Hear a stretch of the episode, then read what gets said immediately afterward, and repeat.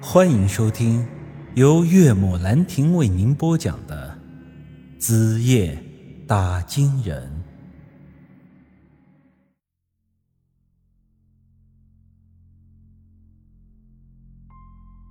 这活人跟鬼叫板，结果自然是不用多说。霍老四那三个兄弟还没能接近孙老爷子的神，就被撂倒在地。孙老爷子一时间看出是我又在耍花招，顿时来了气，直接下死手把那三个可怜的家伙给分了尸。他的身边鲜血四溅，霍老四看到这一幕，整个人都傻了。一个农村的老大爷，怎么会有如此的本事？于于哥，这这到底是？他的话还没有说出口，就直接被孙老爷子掐住了脖子。这时候离得近了，他也终于看清楚孙老爷子的脸，一句“鬼呀”卡在嗓子里，怎么也喊不出来。他这时候。才明白自己是招了我的道，当了我的替死鬼。看着霍老四绝望的表情，我顿时也觉得有些对不住他。但是事已至此，我也没有别的办法。我趁着孙老爷子处理霍老四这会儿的功夫，又从口袋里掏出了几张镇鬼的符咒。这些符咒虽然镇不住他，但却……勉强能做个佯攻。符咒贴在孙老爷子身上，发出了啪啪几声炸响。孙老爷子有些懵了，不知道我这是要干什么。就在这时，我对着霍老四喊道：“咬破舌尖，喷一口血在他脸上，想要活命就照我的做。”打金人秘典上记载，人的舌尖血可以镇邪。这霍老四虽然不明白我的意思，但求生的本能还是让他照着我说的做了。一口舌尖血喷在了孙老爷子脸上，这孙老爷子大叫一声，痛苦的捂住了眼睛。霍老四勉强脱困，我接着喊道：“干爹！”他虽然一直站在旁边没有动静，但实际上他也一直在琢磨对付孙老爷子的方法。刚才他看了我的表现，知道我有了计谋，便时刻准备着帮我的忙。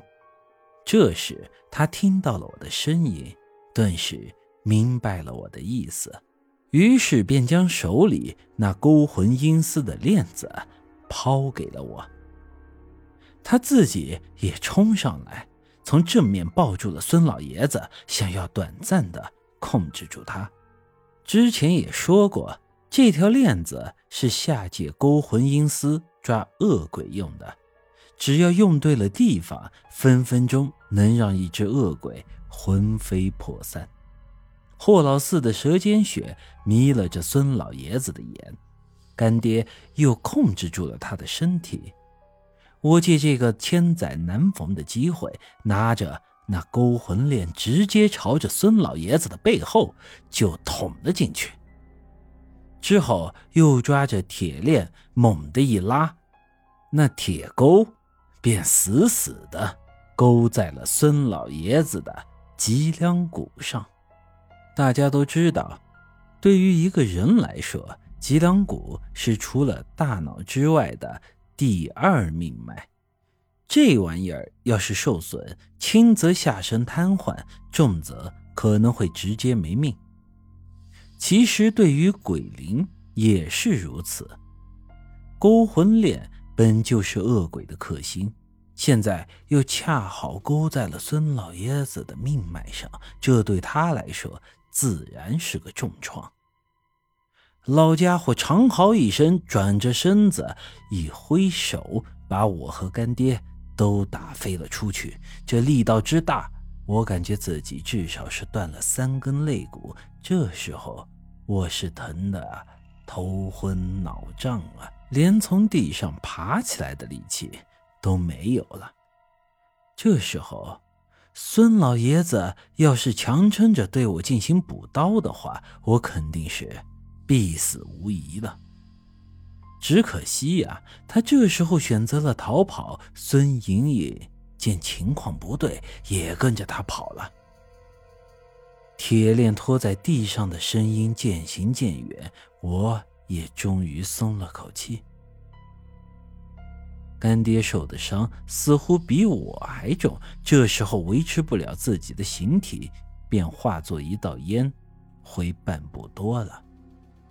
我强撑着身子想从地上爬起来，但手上使不出力，又摔了下去。霍老四从旁边过来，一把扶住了我。陈宇大哥，刚才那玩意儿是鬼吧？你可真了不起！我本来以为你只是个大佬，没想到连鬼也怕你。哎，小弟我对你真是佩服的五体投地呀！大哥，呃，你要是不嫌弃的话，就收我当个小弟吧。呃，我霍老四一定是鞍前马后听你差遣。少他妈废话，快扶老子起来！得嘞。我站起身。看了看周围，孙老爷子应该已经是跑远了。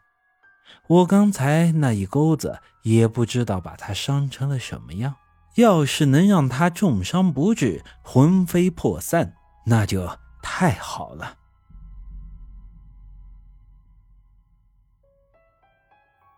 本集已经播讲完毕，欢迎您的继续收听。